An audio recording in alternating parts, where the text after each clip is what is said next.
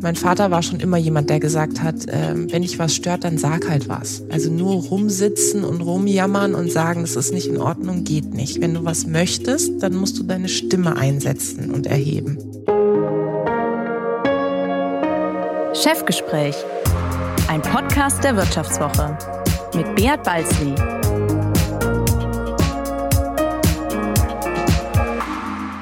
Ja, herzlich willkommen zu einer weiteren Folge des Vivo Podcasts Chefgespräch. Mein Name ist Beat Balzli und ich bin der Chefredakteur der Wirtschaftswoche. Tja, es gibt kaum ein Thema, das die Deutschen derart umtreibt und manche derart in Wallung bringt wie das Wort Diversity.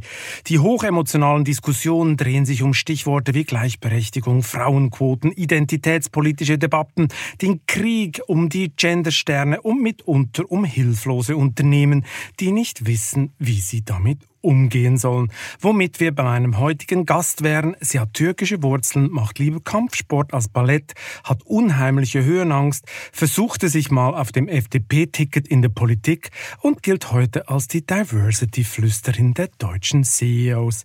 Tijen Onaram vernetzt am liebsten Frauen, macht sie sichtbar und investiert unter anderem mit Comedy-Star Caroline Kebekus in ihre Startups. Sie ist die Gründerin der Beratungs- und Netzwerkfirma Global Digital Woman und sendet gefühlt auf allen Social-Media-Kanälen gleichzeitig. Hallo, Frau Onaran, schön, dass Sie heute bei mir sind. Was für eine Intro. Ich freue mich. Vielen Dank für die Einladung. Frau Onaran, bevor wir über Diversität reden und Sie mir am Ende dieses Podcasts Ihren größten Traum verraten, müssen wir zuerst drei intime Fragen klären. Jetzt bin ich gespannt. Erstens. Sie haben extreme Höhenangst. Hat Sie das schon mal in eine missliche Lage gebracht? Ja, tatsächlich vor kurzem. Ähm, da habe ich für den NDR gedreht, für das Format Captain's Dinner mit dem Journalisten Michel Abdullahi. Und äh, ich kannte das Format natürlich vorher. Da lädt er verschiedene Persönlichkeiten ein, aus Medien, aus Politik, aus Wirtschaft. Aber vom Bildschirm wirkt es nicht so, dass man ähm, durch dieses komplette U-Boot durchgehen muss und dass man irgendwann auch eine Leiter hoch äh, kraxeln muss. Das hat er mir auch nicht gesagt. Das heißt, ich stand in diesem U-Boot in meiner kompletten Aufmachung, Anzug und natürlich hohe Schuhe. Und dann war er oben und Teil des Formats ist schon, dass die Kamera dich zu ihm begleitet. Und dann stand ich vor dieser Treppe und vor dieser Leiter und gesagt, ich traue mich da jetzt echt nicht hoch. Es tut mir total leid. Dann haben Sie sie hochgetragen oder wie? Ich habe es dann irgendwie geschafft, war völlig durchgeschwitzt oben, was mir extrem unangenehm war. Und dann dachte ich so, boah, das ist ja mal eine tolle Intro für hier irgendwie, die Frau setzt sich für Diversity und Gleichberechtigung ein und schafft es nicht mal eine Leiter hochzukraxeln. Boah, Sie haben schon im ersten Stresstest haben Sie gesagt. Ja, so ungefähr. Aber Unternehmerin macht ja Resilienz aus und aus der noch so blödesten Situation das Beste zu machen. Und das habe ich dann irgendwie versucht zu zeigen. Und es ging dann. Also das war wirklich so eine Situation, wo ich festgestellt habe, geht gar nicht. Und häufiger ist es so, wenn ich irgendwelche ähm, Shootings für Magazine habe oder äh, tatsächlich solche TV-Geschichten. Mittlerweile hat sich das, glaube ich, rumgesprochen. Ich glaube, die Leute machen das jetzt extra, dass sie extra solche sie Challenges extra. für mich in petto haben. Okay, okay. Ich, ich glaube, vielleicht wäre es ganz gut, so eine Leiter im Wohnzimmer irgendwie zu installieren und einfach heimlich zu Hause üben, oder? Immer hoch und Ins runter, hoch und runter, bis sie das einfach total. Sehr gut. Ich glaube, ich, ich würde das, ja. glaube ich, Gute machen. Geschichte. Wir kommen zur zweiten intimen Frage. Sie teilen prinzipiell kein Essen. Steckt dahinter ein Kindheitstrauma? Hat Ihnen Ihr Bruder immer alles geklaut oder wie muss ich mir das, das haben vorstellen? Sie sich gut gemerkt. Ähm, nee, also es war tendenziell eher so, dass ähm, dass wir eigentlich immer ganz viel Essen geteilt haben. Ich meine, im Türkischen gibt's ja ganz viel Essen immer auf dem Tisch. Also dieses deutsche Abendbrot, das kenne ich ja gar nicht so. Ne? Leberwurstbrot und Gurke drauf und so. Das war für mich der Schockmoment, als ich meinen ersten Freund hatte. Bisschen und dann dort, oder? Ja, ich dachte so, was geht denn hier ab? Ihr esst nicht mal abends warm und ihr habt die Kohle, das zu machen und ihr macht es nicht. Warum? Was ist hier los? Und auf jeden Fall... Ähm, haben wir also wirklich immer gern und viel gegessen. Aber irgendwie so beim Futter, da bin ich, da habe ich Futterneid. Also es ist auch immer so, wenn jemand dann was bestellt, denke ich immer so, das hätte ich eigentlich jetzt bestellen sollen. Warum habe ich was Langweiliges jetzt vorm Tisch? Und mein Bruder ist dann immer derjenige gewesen, der dann nachgegeben hat und mit mir das Essen getauscht hat oder verzichtet hat und ja, hat ah, so seine Figur also gehalten. Sie haben sie Ihrem Bruder ja. geklaut, und Jung. Ja. Okay, okay, gut, haben wir auch das Rätsel gelöst. Und jetzt kommen wir noch zur dritten Fundamentalfrage.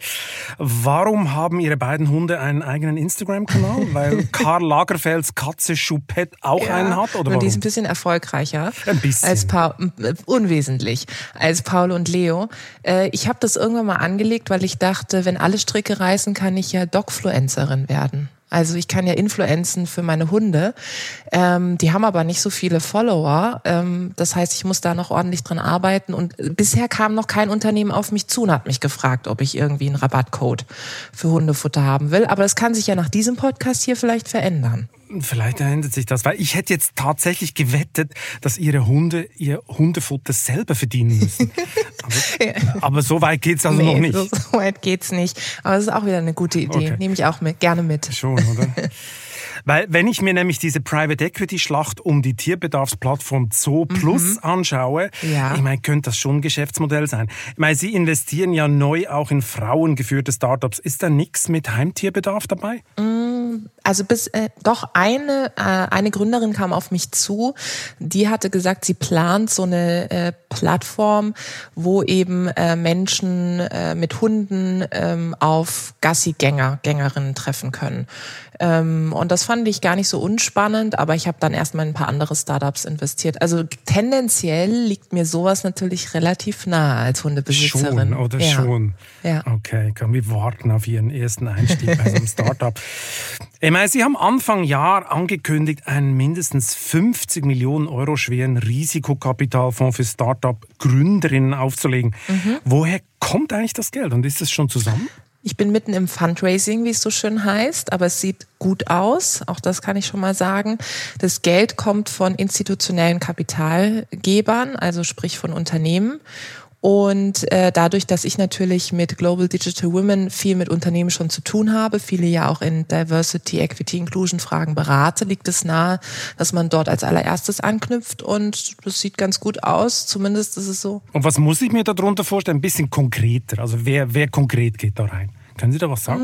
Mm, also es werden natürlich ähm, in die Richtung Familien, also Family Offices, Familienunternehmen, Mittelstandsunternehmen, aber auch der ein oder andere Konzern wird dabei sein. Ich möchte eine bestmöglichste, auch hier wieder Diversität von Unternehmen dabei haben. Was man sich auch vorstellen kann, ist, ohne dass ich zu viel verrate, dass es Unternehmen sein werden, die selber eine Vertriebsplattform bieten, weil ich mit meinem Fonds ja in den B2C-Bereich gehen möchte und hauptsächlich in den Bereich Konsum und Lifestyle. Und das heißt, es macht Sinn, dass Unternehmen andocken, die selber auch eine Plattform haben, wo sie diese Produkte vertreiben können. Und in diese Richtung wird es gehen. Nach einer kurzen Unterbrechung geht es gleich weiter. Bleiben Sie dran.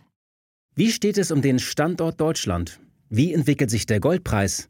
Wie führe ich in meinem Unternehmen KI ein? Ich bin Horst von Butler, Chefredakteur der Wirtschaftswoche und jeden Tag liefern wir Ihnen Analysen, Kommentare, Reportagen und Hintergründe, damit Sie fundierte Entscheidungen treffen können. Sei es für Ihr Geld, Ihre Immobilien, für Ihre Karriere oder für das eigene Unternehmen. Wir begleiten Sie beim nächsten Schritt und wir denken an den nächsten Schritt. Für unsere journalistische Arbeit wurden wir jetzt sogar mit dem European Publishing Award ausgezeichnet als Magazin des Jahres und das wollen wir mit Ihnen feiern. Auf vivo.de slash ausgezeichnet können Sie jetzt drei Monate lang die Vivo zum halben Preis lesen. Also da würde ich ja zuschlagen. Ich freue mich auf Sie. Jetzt Startup-Förderung gibt es in Deutschland doch mehr als genug, oder? Die Gründerszene wird mit Geld zugeschüttet. Warum braucht es überhaupt Ihren Fonds noch? Weil es keinen spezifischen Fonds gibt, der sich das Thema Diversität oder in meinem Fall eben Gründerinnen auf die Fahne geschrieben hat. Es gibt immer mehr Fonds, die spezifische Fonds sind, die aber meistens Themen wie Nachhaltigkeit sich vornehmen oder andere Themen, beispielsweise Mobilität. Aber so ein Fonds, der wirklich dezidiert jetzt sagt, ich investiere in Gründerinnen, gibt es in der Form, zumindest wie ich es plane, also mit institutionellen Kapitalgebern nicht. Es gibt Fondsstrukturen oder so Netzwerke, die Business Angels zusammenbringen, also Privatanleger, Anlegerinnen. Aber das will ich ja eben dezidiert nicht, weil mein Ziel ist es, diese verschiedenen Unternehmen, die ich da plane, mit reinzuholen, mit den Gründerinnen zu vernetzen und wirklich ein Ökosystem aufzubauen. Ich meine, daneben investieren Sie jetzt zusammen mit der Komikerin Caroline Kebekus, der TV-Moderatorin Laura Karasek und der Influencerin Charlotte Weise zum Beispiel in das Startup Nevernot. Wie kam es eigentlich zu diesem, sag's mal, illustren Investorinnenquartett?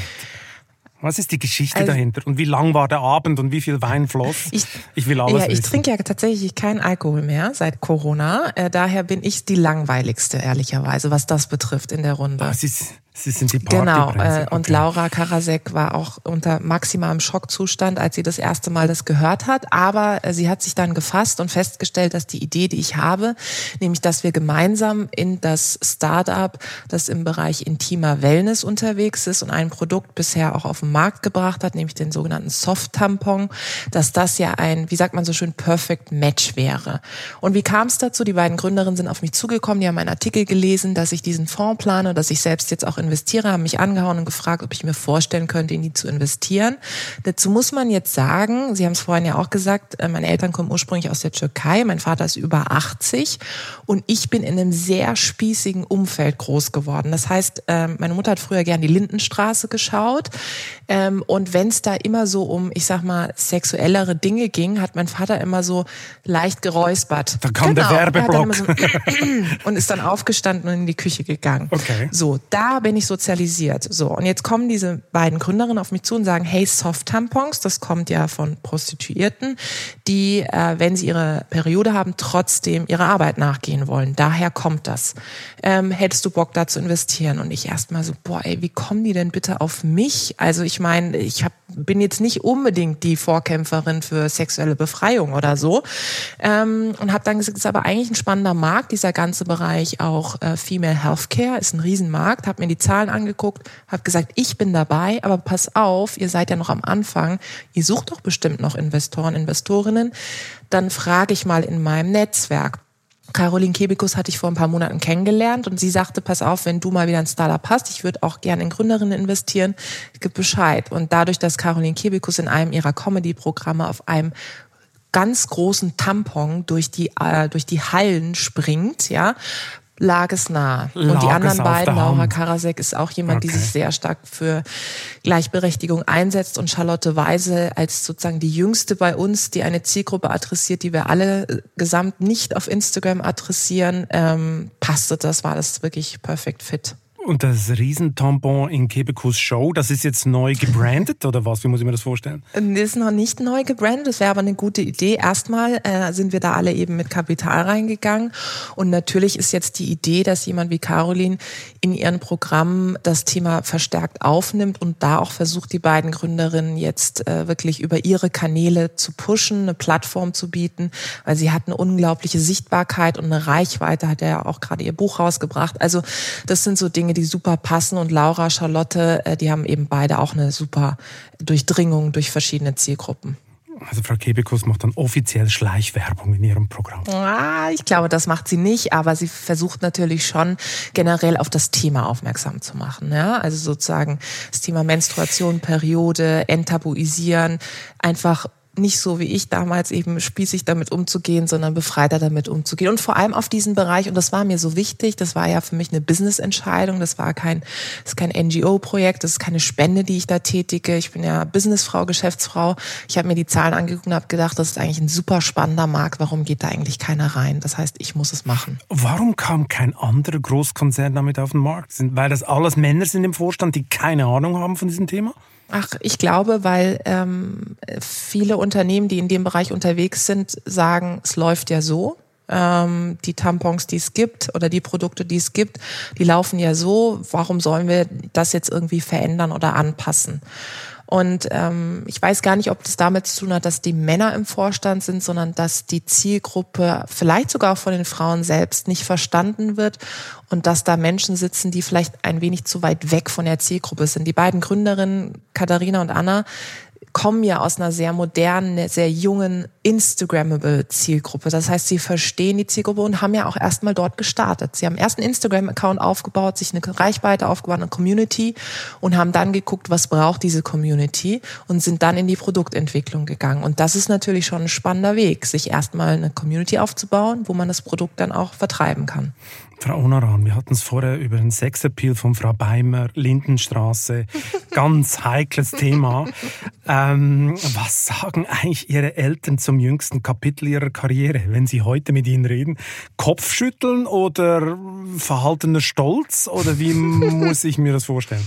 Ja, ich war ja gerade wieder in Karlsruhe unterwegs und ähm, es ist ganz interessant, weil als äh, wir hatten dann so ein Familienessen und dann hat äh, mein Bruder auch gefragt, ähm, ja, was, was investierst du da jetzt? Und dann habe ich ein bisschen angefangen zu erzählen. Mein Mann saß daneben und der erzählte dann auch und ich habe meinen Vater beobachtet, wie er so immer kleiner, immer kleiner wurde und fast unter den Tisch gekrochen ist, weil als es dann natürlich um Sex, Prostituierte, Menstruation und so weiter ging, dachte ich so, oh mein Gott, was denkt er jetzt? Also in welchem Bereich ist meine Tochter gelandet? Und das Interessante war ja, als ich mit Global Digital Women angefangen habe, vor vielen, vielen Jahren, das hat der natürlich nicht verstanden, meine Eltern generell nicht. Und ich habe immer Bilder gezeigt auf meinem Handy, Bilder von spannenden Frauen und dann hat man irgendwie so Sektgläser, so ein bisschen Klischee auch in der Hand gesehen und waren einfach poppige, laute, bunte Bilder. Und dann hat meine Mutter irgendwann zu mir gesagt, mein Vater hätte ihr erzählt, dass es in Ordnung sei, dass ich jetzt auf Frauen stünde.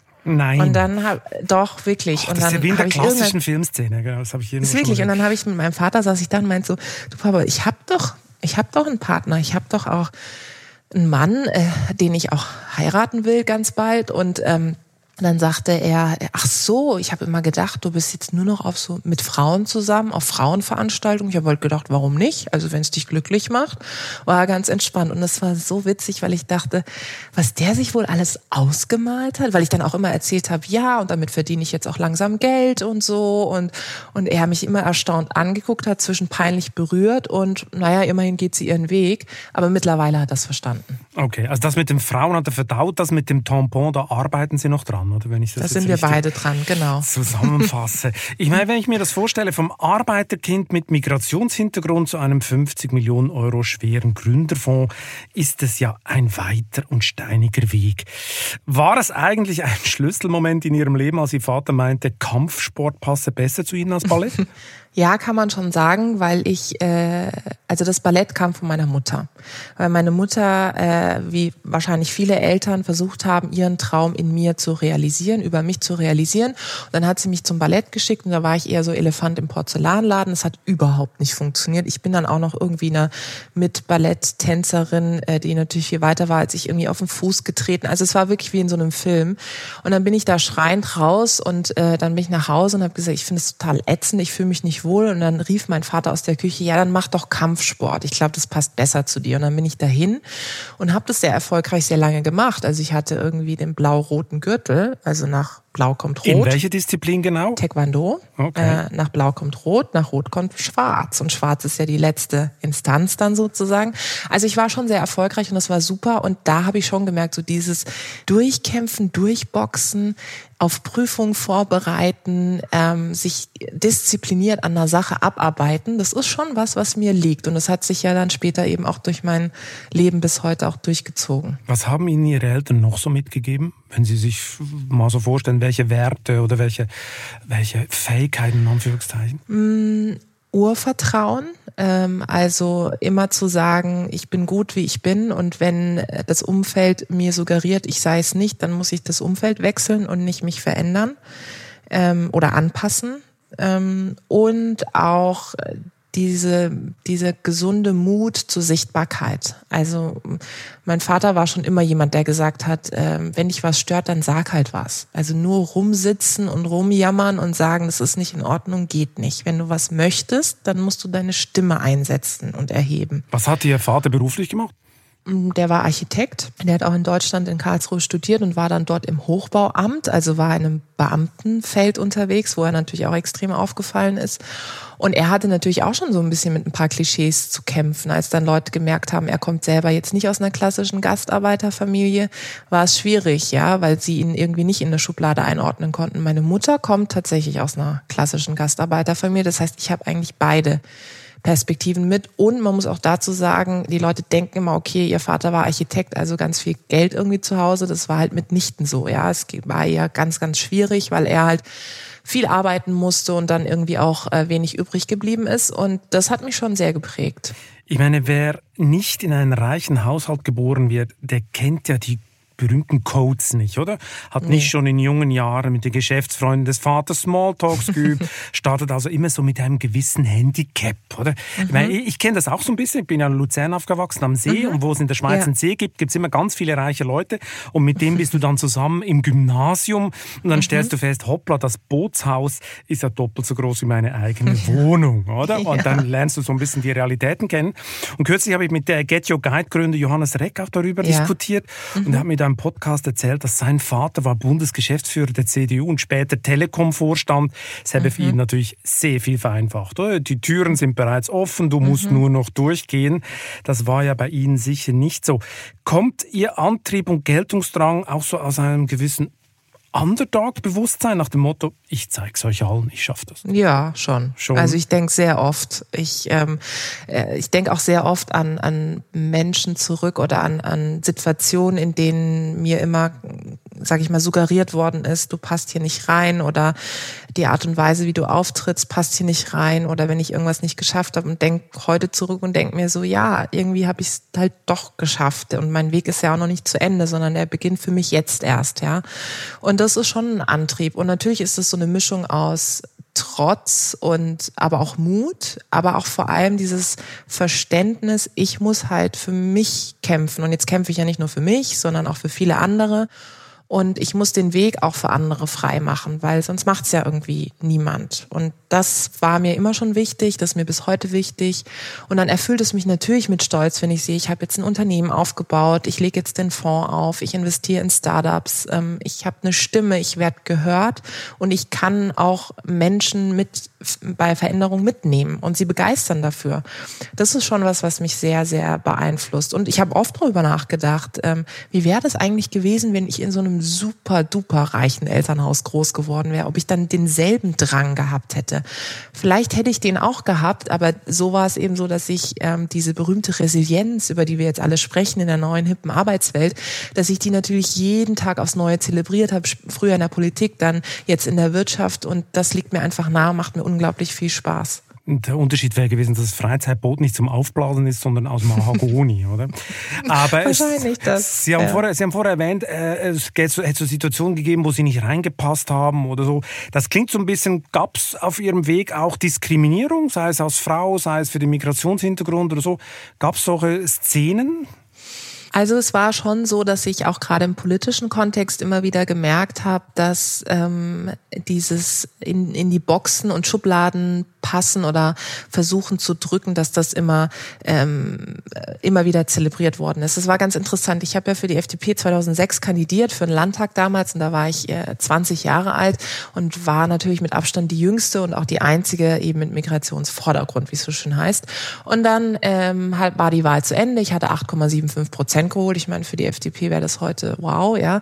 Und dann waren die Plakate noch in der Stadt verteilt. Und ich habe damals dann einen Job angenommen in Karlsruhe in der Kreisgeschäftsstelle der FDP und habe damals die Geschäftsführerin vertreten in ihrem Urlaub. Und dann rief eine Frau an, eine ältere Dame, und dann sagte sie, ja, sie würde sich jetzt mal beschweren wollen hier bei uns, weil die Plakate von dieser unsäglichen Frau mit diesem exotischen Äußeren und diesem unsäglichen, unaussprechlichen Namen hingen immer noch in ihrer Straße und es würde sie sowieso nerven, dass jemand, so eine Ausländerin jetzt dafür die FDP antritt. Ach, so volles Klischee. Okay. Ja, und ich dachte so, wow, okay. Kommt jetzt Frank Elsner um die Ecke und sagt, verstehen Sie Spaß, aber sowas tatsächlich nicht. Und wie haben ich Sie geantwortet? Ich habe dann nur gesagt, diese unsägliche Frau haben sie gerade am Apparat ähm, und die hat ziemlich viele Prozentpunkte geholt. Und dann war total still und dann legte sie auf. Also ich glaube, es war ja etwas unangenehm. Aber ähm, und das war, das ist jetzt natürlich nur eine und vielleicht sogar kleine Situation. Aber am Ende des Tages sind es ja auch häufig die unausgesprochenen Dinge. Und später dann, als ich mein Unternehmen gegründet habe, war ich natürlich wie viele andere auf besagten Startup-Veranstaltungen Gründerevents und stand dann an diesen Städtischen und dachte so, ich verstehe einfach nichts. Also irgendwie Pitch Deck, wieso pitchen jetzt, was heißt es genau? Hab gegoogelt, früher in der Politik Klausurtagung, dachte ich immer so, schreiben wir jetzt alle zusammen Klausuren oder woher kommt das jetzt? Also es war wirklich so, dass ich mit vielen Fragezeichen nach Hause bin. Und ich glaube, der Unterschied wäre einfach gewesen, dass ich natürlich zu Hause diese Fragen beantwortet bekommen hätte oder gar vorher vorbereitet wäre. Diesen Habitus, diese Codes, die Sie angesprochen haben. Und ich hatte ja niemanden. Ich konnte meine Eltern nicht fragen. Im Gegenteil, ich muss bis heute da irgendwie Sachen erklären, wenn ich irgendwie erzähle, Kuratorium, Beirat, was auch immer. Und äh, das hat dann schon irgendwie genervt und mir das Gefühl immer wieder gegeben, so ich bin hier die, die Outsiderin Bloggerin, ich bin Jenny from the Blog, ich muss hier irgendwie um meine, um, um meine Macht, die ich auch haben will, kämpfen. Aber am Ende des Tages, ich wäre ja nicht da, wo ich heute bin, wenn ich diesen harten Weg nicht gegangen wäre. Warum wollten Sie überhaupt in die Politik und warum zur FDP? Das ist interessant, weil manchmal sitze ich da und frage mich das auch. Vor kurzem habe ich so ein altes FDP-Plakat von mir gesehen und dachte so, wer ist wer zur Hölle ist diese Person auf diesem Bild? Also da steht mein Name drauf, aber ich kann mich da gar nicht mehr mit so richtig identifizieren, weil das natürlich sehr weit weg jetzt von mir ist. Aber warum bin ich zur FDP? Ich bin damals über dieses Ausschlusskriterium gegangen. Also das darf man eigentlich gar nicht sagen. Ich sage es trotzdem. Es war jetzt nicht so, dass ich irgendwie da eines Morgens aufgewacht bin, erwacht bin und dachte, oh, die Idee des Liberalismus, das wollte ich schon immer tun. Und sondern es war eher so, dass ich dachte, hm, also irgendwie, welche Parteien finde ich denn ziemlich uncool und dann so für mich ausgeschlossen und dann war irgendwann die FDP da und die natürlich von ihren Grundwerten her ähm, Freiheit, Verantwortung schon zu meiner Sozialisation gepasst hat. Also dieses Wart nicht darauf, dass jemand dir irgendwas ausrollt, sondern pack selber an. Und dann bin ich bei den Julis, bei den jungen Liberalen gelandet und das war natürlich maximaler Horror, weil alle gleich aussahen, nur Jungs äh, mit Segelschuhen und äh, Lauren genau. Und ich dachte so, boah, ich komme mir hier gerade vor, wie so, oh Gott, ist das einfach nur schrecklich. Und dann setzt aber immer bei mir so ein Mechanismus ein, dass ich so denke, ich passe hier irgendwie nicht rein, aber jetzt versuche ich doch mal meinen Platz am Tisch zu bekommen und versuche dann äh, dieses Umfeld auch mit zu verändern, mitzuprägen. Weil wenn ich jetzt aufgebe, dann kommt da ja nie Diversity rein, ja. Und das war dann mein Antrieb. Der Partycrasher bei der FDP. Ich meine, nach diesem Baden-Württemberg-Ereignis da an der Landtagswahl mhm. haben Sie ja dann äh, Silvana Koch-Merin, äh, glaube ich, unterstützt ein paar Jahre. Dann haben Sie Guido Westerwelle im Wahlkampf unterstützt. Mhm. Haben Sie eigentlich in der Politik die Selbstdarstellung gelernt? Sie haben vorher schon ein bisschen angedeutet, von Ihrem Vater kam schon ein bisschen der Anschub. Aber wie man es dann richtig macht, haben Sie das in der Politik gelernt? Ich habe vor allem gelernt, wie man es nicht macht. Ähm, und ich habe auch gelernt, was eigentlich passiert, wenn du abhängig von einem Amt bist, das deine Sichtbarkeit prägt. Das Phänomen ähm, werden Sie auch schon häufig beobachtet haben. Was passiert eigentlich mit den wichtigen CEOs dieser Welt oder Politiker, Politikerinnen, die auf einmal nicht mehr wichtig sind?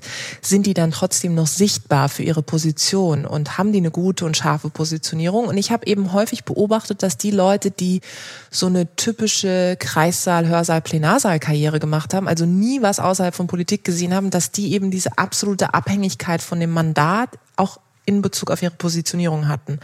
Und das hat mich abgeschreckt. Da habe ich gedacht, nee, es muss ja auch anders gehen. Also selbst wenn du die Position, diesen fancy Titel auf deiner Visitenkarte nicht mehr hast, musst du ja trotzdem sichtbar sein und musst ja trotzdem eine starke Stimme, eine starke Haltung haben.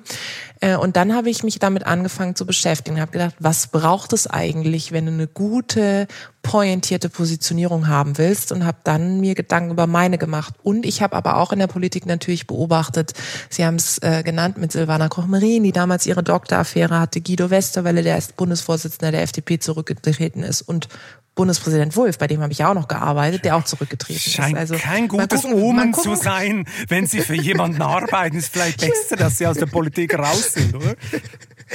Ja, mal gucken, wie lange Ihr Podcast noch da ist. Oh Gott, ich bin schon, wir brechen das hier sofort ab.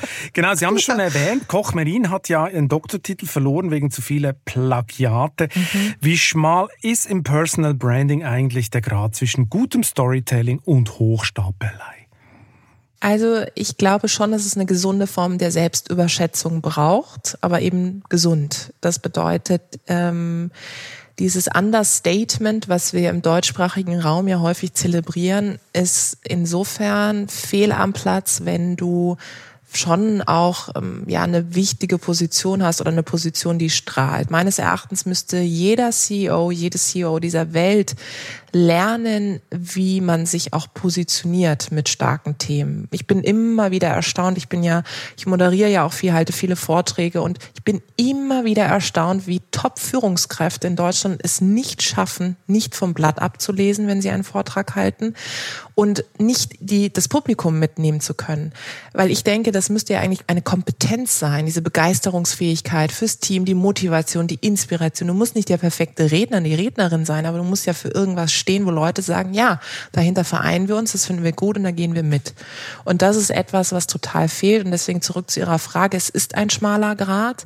Aber wenn man sich reflektiert und darüber Gedanken macht, dann wird man nie in die Gefahr kommen, dass es nur um Ego-Marketing oder à la Trump um eine Selbstinszenierung geht, wo man überhaupt nicht mehr weiß, was waren jetzt nochmal genau die Inhalte, sondern es wird immer um Inhalte, um starke Thesen gehen, um, um Studien, um Erkenntnisse, um Anekdoten. Und das merken die Menschen, vor allem hier in Deutschland, sehr, sehr stark. Ertappen Sie sich manchmal dabei, dass Sie in Ihrem eigenen Branding zu dick aufgetragen haben? Gab es so Situationen? Es gab bestimmt Situationen, wo, äh, wo ich glaube, wenn Menschen mich sehen und wahrnehmen, liegt es sehr, sehr schnell nahe, dass sie denken, das ist jetzt too much.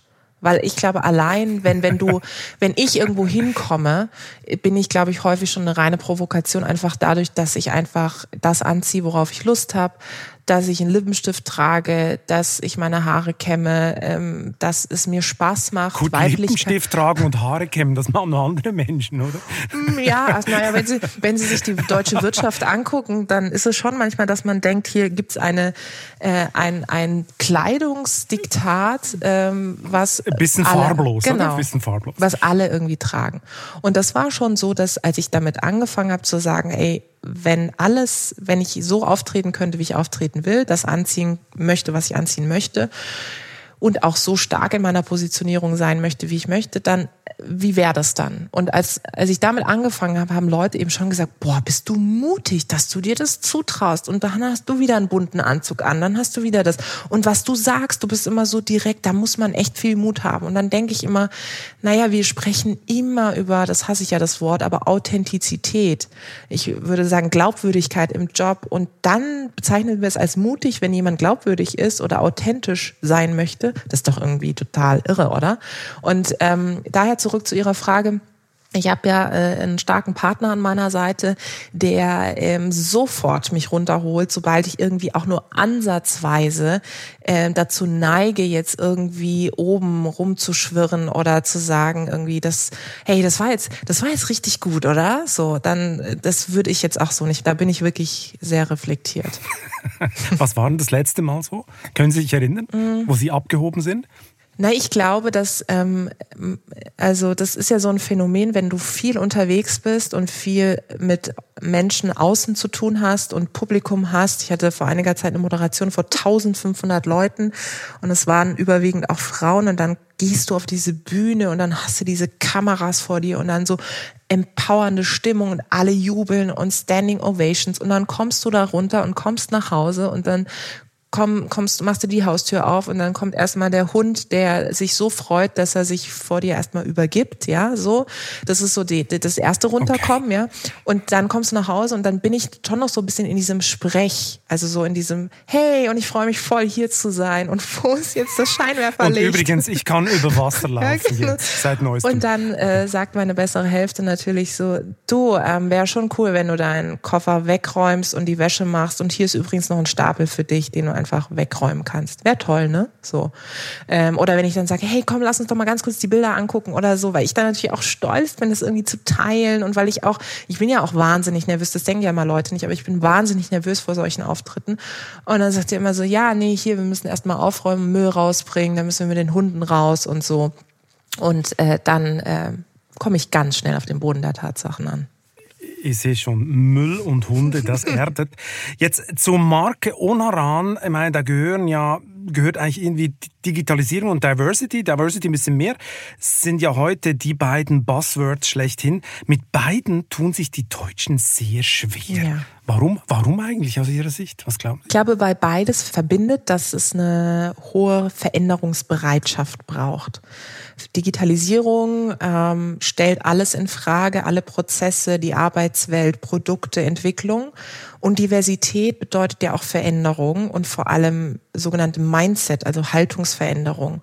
Und das ist ja die schwerste aller Veränderungen, weil ähm, wenn du jemandem sagst, die Art, wie du vielleicht denkst oder die Witze, die du machst, sind vielleicht gar nicht mehr so witzig oder gar nicht angebracht oder es macht schon einen Unterschied, wer hier mit am Tisch sitzt, weil die Produkte dann eben auch andere sind, innovativer, kreativer sind. Dann muss die Person ja erstmal auf die Idee kommen, zu sagen, ja, ich gehe diese Veränderung mit. Und das ist etwas, womit sich viele, viele, vor allem die Deutschen, extrem schwer tun, weil die Art und Weise, wie man ja die letzten Jahre gearbeitet hat, war doch völlig in Ordnung, hat doch alles super funktioniert. Wir sind doch erfolgreich. Warum müssen wir jetzt mal, wie heißt das, Frau Onaran? Das wird immer sagen, Frau Onaran, wie heißt das nochmal, dieses Diversity oder was ist das jetzt? Ja, Vielfalt. Ach so, ja, okay, gut. Ähm, also warum brauchen wir jetzt hier irgendwelche Zielvorgaben? So, das verstehe ich nicht. Und deswegen ist ein Großteil meiner Arbeit, meiner Kollegen, Kolleginnen liegt darin, dass wir ganz viel sprechen, ganz viel auf die Menschen eingehen ähm, und ihnen aufzeigen, welchen Wert Vielfalt für sie ganz konkret als Einzelperson hat. Trotzdem ist Diversity ja für manche ein richtiges Reizwort. Nur schon die Gender-Sternchen treiben viele auf die Barrikaden. Die Justizministerin hat es in offiziellen Dokumenten gerade verboten. Mhm. Kommt die Polarisierung daher, dass die Diversity-Forderung noch zu oft aus Kreisen kommt, die eher links der Mitte anzusiedeln sind? Also dass mhm. auch immer so ein politisches Grundprogramm mitschwingt? Ich glaube schon, ja. Ähm, und das merke ich immer, wenn ich äh, in den Workshops oder in der Beratung sitze. Das ist mir vor kurzem wieder passiert bei einem Unternehmen. Da sagte ähm, der Geschäftsführer, äh, Frau Naran, ich bin, also nach dem Workshop, ich bin wirklich positiv überrascht. Ich dachte erst, äh, wenn Sie hier ankommen, jetzt wollen Sie mir erzählen, warum ich gendern soll und warum wir partout eine Quote brauchen. Und jetzt stelle ich fest, dass Sie ja auch Unternehmerin sind und dass die Art und Weise, wie Sie hier über Vielfalt sprechen, ja auch eine unternehmerische ist. Also Sie gucken sich ja Diversität als Business Case an. Und da bin ich dann schon erstaunt, meinte er. Und das erlebe ich immer, immer wieder, weil das, was Sie sagen, stimmt natürlich, wenn Sie sich die Debatte in den sozialen Medien anschauen, im öffentlichen Diskurs. Die wird natürlich auch von vielen Aktivisten, Aktivistinnen bestimmt, aber ich bin keine Aktivistin, ich bin Unternehmerin Unternehmerin. Und für mich ist Diversität der Treiber für Innovation. Und ob jetzt jemand gendert oder nicht, also wenn ich es tue, verlange ich es nicht, dass es alle anderen machen. So, aber wenn ich es tue, ist meine mein, mein, meine Mindestidee, dass alle anderen sagen, ja okay, ich akzeptiere es. Und dass dieses, diese Akzeptanz, Toleranz auch von anderen Meinungen und Haltungen, was ja auch die Definition von Diversität ist, das heißt ja auch Meinungsvielfalt, das ist das, was wir häufig in dieser Zeigefingerpolitik ähm, die häufig eben in gewissen Kreisen stattfindet, völlig außer Acht lassen. Und das ist auch übrigens etwas, was sich total unterscheidet. Es gibt den öffentlichen Diskurs rund um Diversität und es gibt die Lebensrealität der Unternehmen, wo ich erstmal anfangen muss aufzuzeigen, was ist Vielfalt, welche Dimensionen gibt es, warum ist es für unser Unternehmen so wichtig. Und dann kann ich zu KPIs, dann kann ich zu den Zielen und dann kann ich zu den Maßnahmen kommen. Aber genau so ist es ja. Im öffentlichen Diskurs ist ja Meinungsdiversity ein eigentlich ein Tabu, oder? Wer anders denkt, wird gleich gecancelt. Äh, das passt ja eigentlich überhaupt nicht zum Diversitätsgedanken. Also dieser Widerspruch, der wird ja eigentlich kaum diskutiert. Woher kommt's? Das und ich würde da gerne noch eine Sache ergänzen. Es wird ja auch einem äh, nicht zugetraut, dass man seine Meinung, die man vor fünf bis zehn Jahren oder meinetwegen vor zwei Jahren hatte, dass man die auch mal verändert. Und oh Wunder, wir sind ja alles selbstdenkende Menschen. Also ich bin sehr, sehr froh, dass ich mich verändert habe, dass ich nicht stehen geblieben bin, dass ich weitergegangen bin und dass ich auch eine andere Haltung zu Dingen entwickelt habe. Und wenn man jetzt mal beobachtet, wenn Politiker, Politikerinnen kommen oder Wirtschaftsvertreter, Vertreterinnen, dann werden die ja häufig an ihren Aussagen von vor zehn Jahren gemessen, wo ich denke, meine Güte, also wenn ich an den Aussagen gemessen worden wäre mit 16, 17, 18, 19, ich glaube, das wäre wenig divers, ja, so. Und das ist etwas, was ich, was mir total fehlt und ähm, auf Ihre Frage antworten. Ich glaube, das kommt daher, weil die Debatte eben häufig von Menschen bestimmt wird, die total rigoros, fast fundamentalistisch sind und eine Ideologie zelebrieren, die dem Diversitätsgedanken total entgegensteht, die eben nicht aus der Unternehmensperspektive kommt. Es sind ja auch meistens Menschen, die eben nicht in einem Unternehmen arbeiten, vielleicht sogar auch noch nie gearbeitet haben, nicht selbstständig sind, sondern ihre, ihr Lebenselixier von, von der Anfeindung von anderen und, und, und von diesem Kampf sozusagen sehen. Da geht es dann um Schwarz gegen Weiß, Mann gegen Frau, Jung gegen Alt. Und so kommen wir einfach nicht weiter. Also ich will ja etwas bewirken. Ich möchte sehr gerne, dass es allen Menschen auffällt, dass die Tische nicht divers sind. Und ich möchte nicht, dass immer Frauen für Frauen kämpfen, Menschen mit Migrationshintergrund für andere Menschen mit Migrationshintergrund Migrationshintergrund, sondern dass es allen auffällt. Und deswegen muss ich einen, einen Diversity Case schaffen, der einen Großteil der Mitarbeitenden in einer Organisation mitnimmt. Ich meine, eine andere Meinung wäre zum Beispiel, oder die gibt es ja, dass es kein Naturgesetz ist, dass diverse Teams immer erfolgreicher und kreativer sind. Auch reine Männerteams können ziemlich erfolgreich sein, so wie reine Frauenteams. Sind das jetzt stehengebliebene Leute, die sowas behaupten, oder würden Sie dem sogar teilweise beipflichten, dass es nicht eine hundertprozentige Garantie für Erfolg gibt, nur weil das Team divers ist? Also ich glaube, erstmal ist das Naturgesetz ja so, dass es zu jeder These eine Gegenthese gibt. Das macht ganz ganz viel Sinn. Und natürlich werden sie auch nicht diverse Teams finden, die erfolgreich sind. Aber die Frage für Unternehmen lautet ja, möchte ich stehen bleiben, den Status quo beharren und pflegen oder möchte ich zukunftsfähig sein? Und Diversität heißt ja nicht nur, dass Teams kreativer sind, sondern Diversität bedeutet auch, dass ich als Unternehmen zukunftsfähig bin. Und wenn Sie sich den Talentemarkt heute angucken, egal ob ich das jetzt gut finde oder nicht, bin ja selber auch Arbeitgeberin, dann ist es nun mal so, dass ich mich in einem War of Talents befinde. Und wenn ich Talente haben möchte, dann muss ich mir die Frage stellen, wie trete ich als Unternehmen auf? Und da ist nun mal Diversität ein ausschlaggebendes Kriterium, weil viele Menschen sagen, gut, wenn ich eben ein Bild vom Vorstand sehe, wo nur ein Geschlecht abgebildet ist oder wo ich das Gefühl habe, ich fühle mich nicht zugehörig, dann will ich da halt irgendwie auch nicht arbeiten. Und nochmal, auch ich sitze häufig da. Und das kann ich Ihnen wirklich sagen. Wir sind ja unter uns in Bewerbungsgesprächen, dass ich so denke, wow, ich bin irgendwie angezogen und abgestoßen zugleich, liebes Talent, was du alles forderst. Respekt direkt frisch von der Ausbildung oder von der Uni und dann Summe XY und gleich mal freitags frei und so. Und dann denke ich mir, gut, Tijan, du kannst jetzt sagen, das ist, das passt nicht und manchmal passt es auch wirklich nicht. Oder du überlegst dir halt, ob diese Personen dann andere Positionen im Unternehmen haben und so das Team eben komplettieren. Nach einer kurzen Unterbrechung geht es gleich weiter. Bleiben Sie dran. Mein Name ist Dr. Tilman Rümenapf, niedergelassener Kinder- und Jugendarzt hier im Ennepe-Ruhr-Kreis. Die Einführung der Telematik sehe ich durchaus als Chance, aber aktuell fällt das System oft aus und es gibt viel zu wenig technischen Support. Dafür geht eine Menge Zeit drauf, in der ich die Kinder nicht genügend betreuen kann. Das muss sich ändern. Die besondere Nähe der niedergelassenen Haus- und Fachärzte ist in Gefahr. Was die Gesundheitspolitik jetzt dringend ändern muss, erfahren Sie auf rettetdiepraxen.de. Und das ist eben auch eine Form von Diversität, dass ich mich versuche, auf die andere Perspektive einzulassen, auch wenn es mir persönlich in meiner Rolle eben auch als Unternehmerin, als Geschäftsführerin maximal auch schwerfällt. Die beste Frage, die ich in der letzten Zeit so gehört habe, in diesem Kontext ist so, Herr Balzli, haben Sie eigentlich eine Strategie? Ähm, das wäre zu meiner Zeit, okay, ich bin jetzt schon ein bisschen älter, sicher undenkbar gewesen im Bewerbungsgespräch. Ich meine, Sie, vernet ja, Sie vernetzen Frauen, Sie machen sie sichtbar, Sie investieren in Ihre Startups und Sie beraten Firmen, wie sie mehr Frauen in die Führungsetage bekommen. Mhm. Sie haben mal gesagt, Zitat, wenn ich als Frau nicht weiterkomme, so liegt das nicht an mir, sondern an den Strukturen.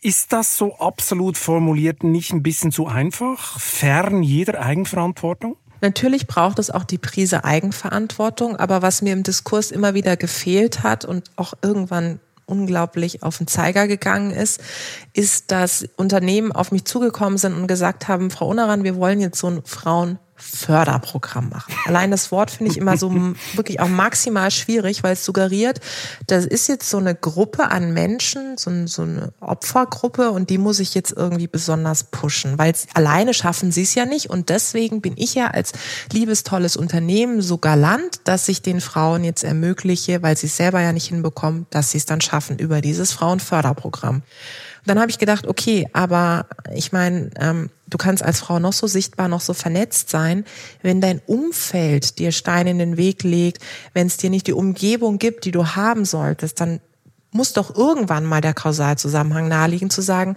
passe ich zum Umfeld oder passt das Umfeld zu mir? Und ich glaube, jeder und jede, die jetzt zuhört, wird das selbst mal erlebt haben, dass man sich abrackert, aber irgendwann feststellt, ey, ich komme hier einfach nicht weiter. Es gibt keine Position oder die Netzwerke, die Machtstrukturen sind so, dass sie mich nicht weiterlassen. Und darum geht es und deswegen ist es wichtig, äh, nicht in aller Absolutheit, aber zumindest mal drüber nachzudenken, ob es Sinn macht, diese Leadership, Female Leadership Programme nicht auf generell alle Leader ähm, umzulegen und alle Menschen in Führungspositionen, wenn man sie schon schulen will, darin zu schulen, warum Diversity, Equity, Inclusion eigentlich wichtig ist und was man da machen kann, um ein wirklich inklusives Umfeld voller Zugehörigkeiten, all die Buzzwords, die es gibt, zu schaffen. Und dazu braucht es eben alle Geschlechter am Tisch. Das erinnert mich an ein Mentorenprogramm, an dem ich teilnehmen musste, aber es durften nur junge Frauen teilnehmen. Und mein Mentee hat mich dann gefragt, bin ich behindert? Das war der Kommentar dazu. Äh, das Mentorenprogramm gibt es jetzt nicht mehr. Halt da dürfen jetzt alle mitmachen. Das hat halt immer diesen, diesen, ne, diesen Duktus. Und ich meine, ich habe ja auch ein Frauennetzwerk gegründet, ja.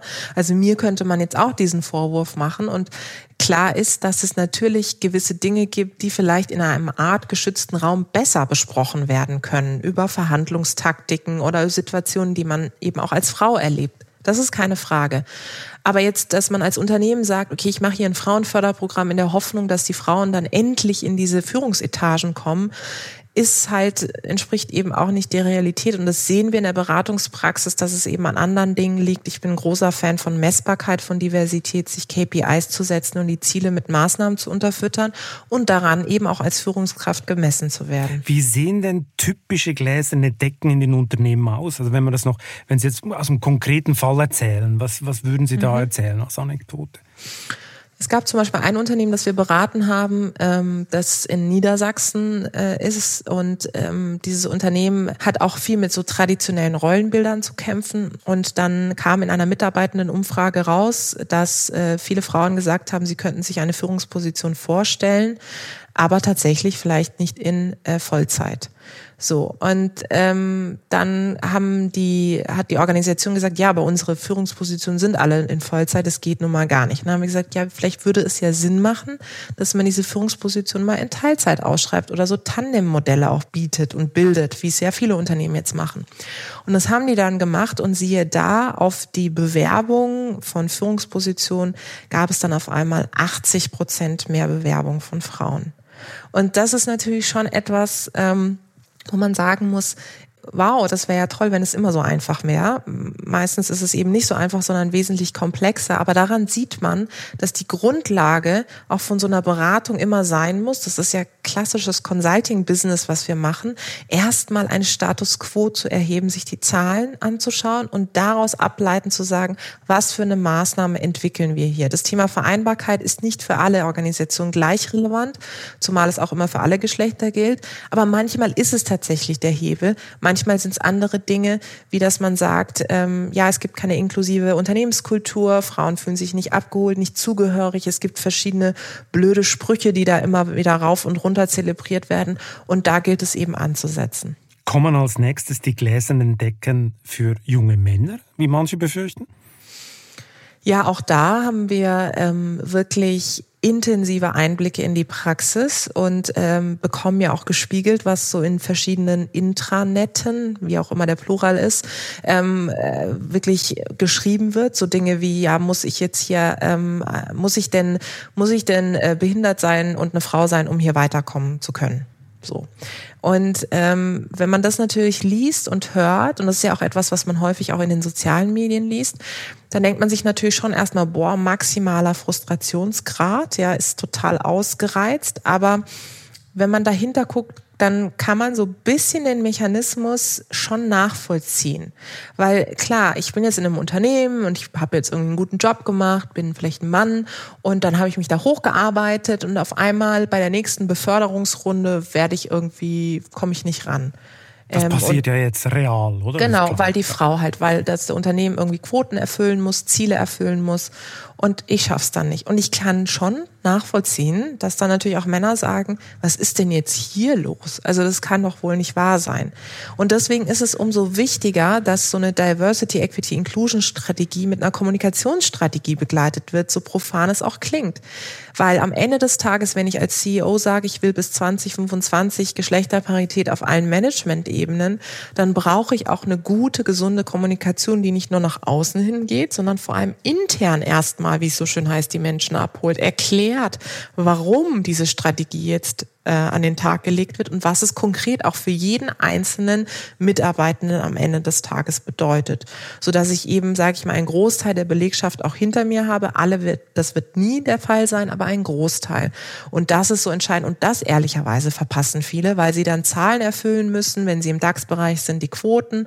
Mittelstand, Familienunternehmen kriegen sie Druck von entweder von ihrer eigenen Familie, wo die nachfolgende Generation kommt und sagt, ich möchte jetzt hier auch irgendwie was verändern oder von Talenten und diese Kommunikation vergessen sie und sie vergessen auch, dass eben äh, da eben Menschen sind, die am Ende des Tages auch nur Gefühle haben, so blöd es klingt, aber sich dann eben auch nicht abgeholt fühlen und den Weg dann auch nicht mitgehen wollen, ja. Und am Ende ist es so eine Art Verteilungskampf um Macht, oder? Den gewisse Männer fürchten zu verlieren und darum in der öffentlichen Diskussion einen mitunter toxischen, wenn nicht sogar misogenen Ton anschlagen, oder? Also das kommt ja teilweise ziemlich heftig. Das kommt auch sehr heftig und auch das ist, wenn man sich das einfach mal objektiv anschaut, nachvollziehbar, wenn man merkt, okay, ich bin als Mensch hier nicht mehr gesehen, ich bin nichts mehr wert, weil auch hier, wir haben ja vorhin über Positionierung gesprochen, es gibt ja nun mal viele Menschen, die sich wirklich sehr intrinsisch motiviert über ihren Job ähm, definieren.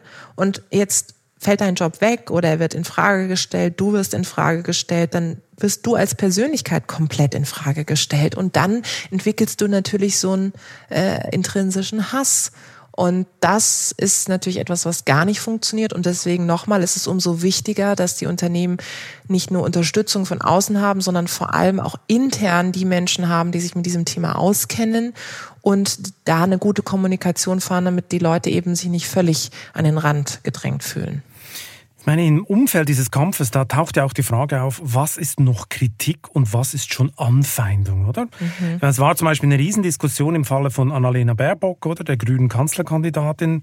Es gab äh, deutliche Fehler im Lebenslauf, es kam zu äh, ziemlich groben Plagiaten in ihrem Buch.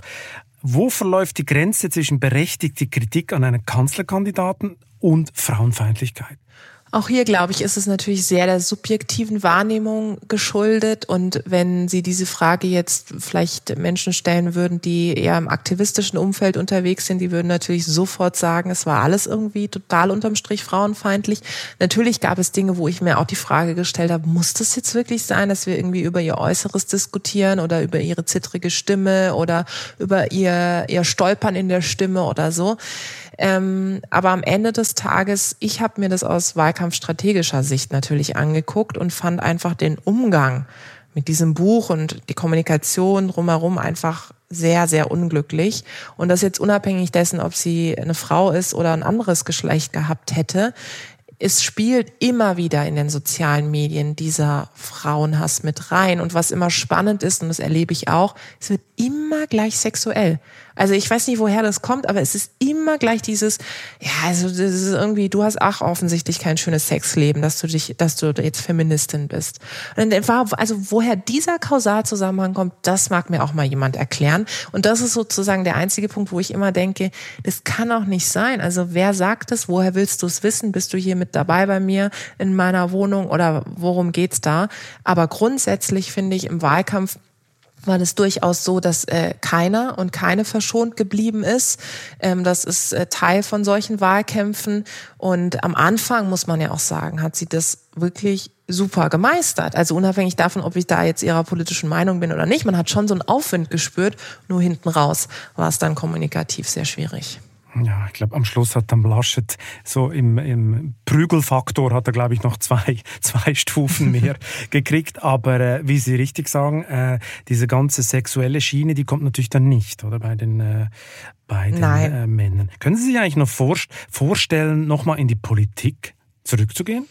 Puh, das ist super schwierig, weil mir würde auf Anhieb und nicht nur auf Anhieb keine Partei einfallen, wo ich sagen würde, ja, da bin ich dabei.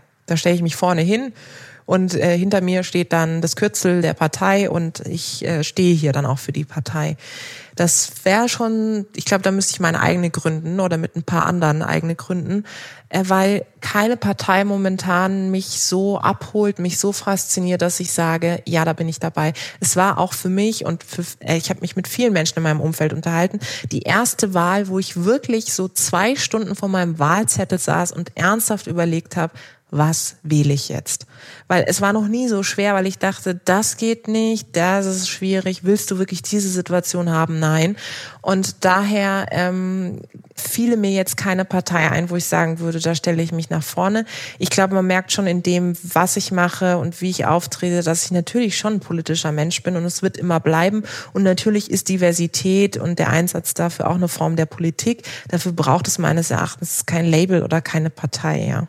Es war ja historisch in diesem Wahlkampf. 40 Prozent der Deutschen wussten noch ja, eine Woche vor dem Wahltag Wahnsinn. nicht, was sie wählen sollten, weil die Bewerber und Bewerberinnen ja nicht so nee. richtig äh, aufgefallen äh, sind durch Überzeugungskraft. Was ist eigentlich Ihre Prognose für die FDP? Wird sie in einer Ampel von den staatsgläubigen und marktfernen Kräften bei SPD und Grünen erdrückt oder wird sie sich durchsetzen? Ja, ich hoffe, dass Christian das jetzt hört, Christian Lindner, und ich kann ihm nur mitgeben, dass er er hört natürlich jeden Podcast. Natürlich, das hat er mir auch gesagt, nein.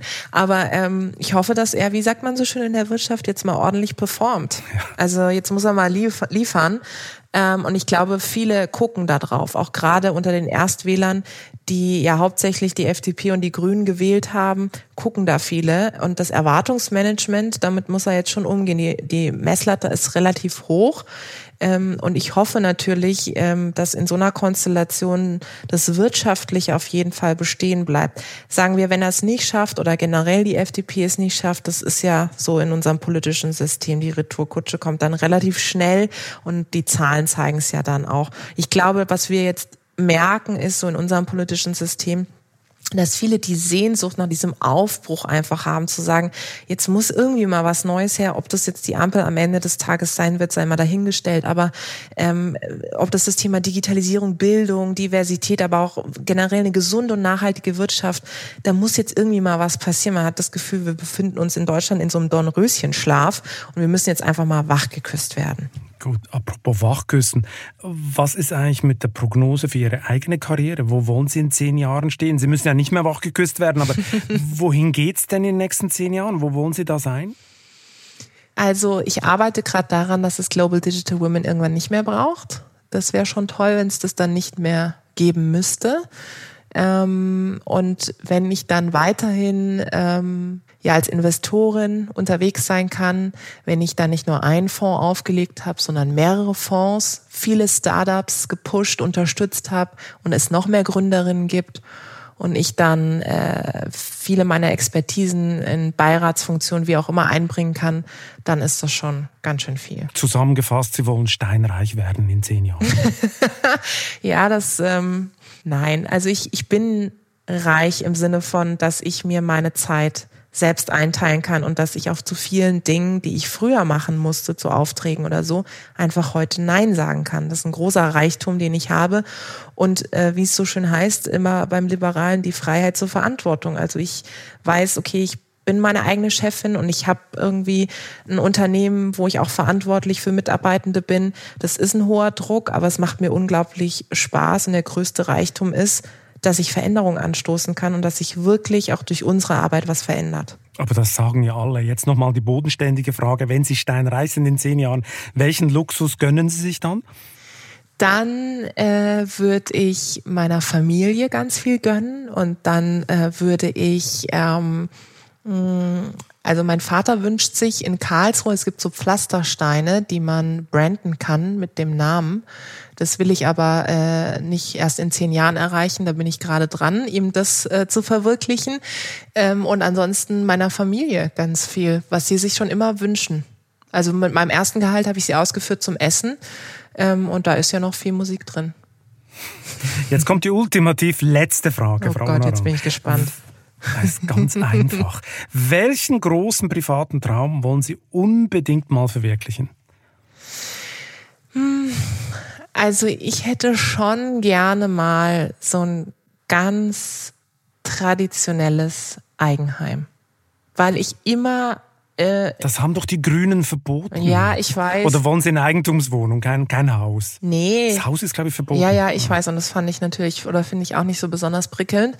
Aber ähm, ich finde, die eigenen vier Wände zu haben, ist schon der ultimative Luxus. Das ist schon was, weil ich ja immer auch in Wohnungen unterwegs war, die vollgestopft waren bis zum Ende und klein und wie auch immer.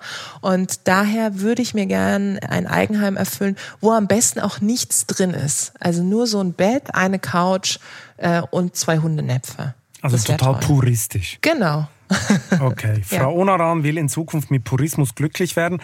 Vielen Dank für das tolle Gespräch. Dankeschön. Hat Spaß gemacht. Und wer jetzt wissen will, warum deutschen Konzernen nicht nur in den Bereichen Digitalisierung und Diversity, sondern auch auf dem wichtigsten Auslandsmarkt neue Herausforderungen drohen, muss sich auf vivo.de oder am Kiosk die neue Titelgeschichte der Wirtschaftswoche besorgen, die China-Falle. Ich wünsche viel Spaß beim Lesen und eine gute Zeit bis zum nächsten Chefgespräch. Kritik, Lob und Anregungen schicken Sie bitte wie immer an balzli.vivo.de. Für eine positive Bewertung diesen Podcasts bin ich Ihnen ewig dankbar. Bleiben Sie gesund.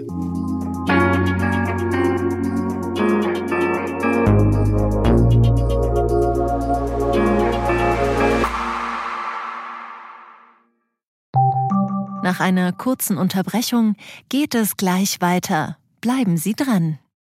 Eine Weltreise starten? Ihr Hobby ausleben?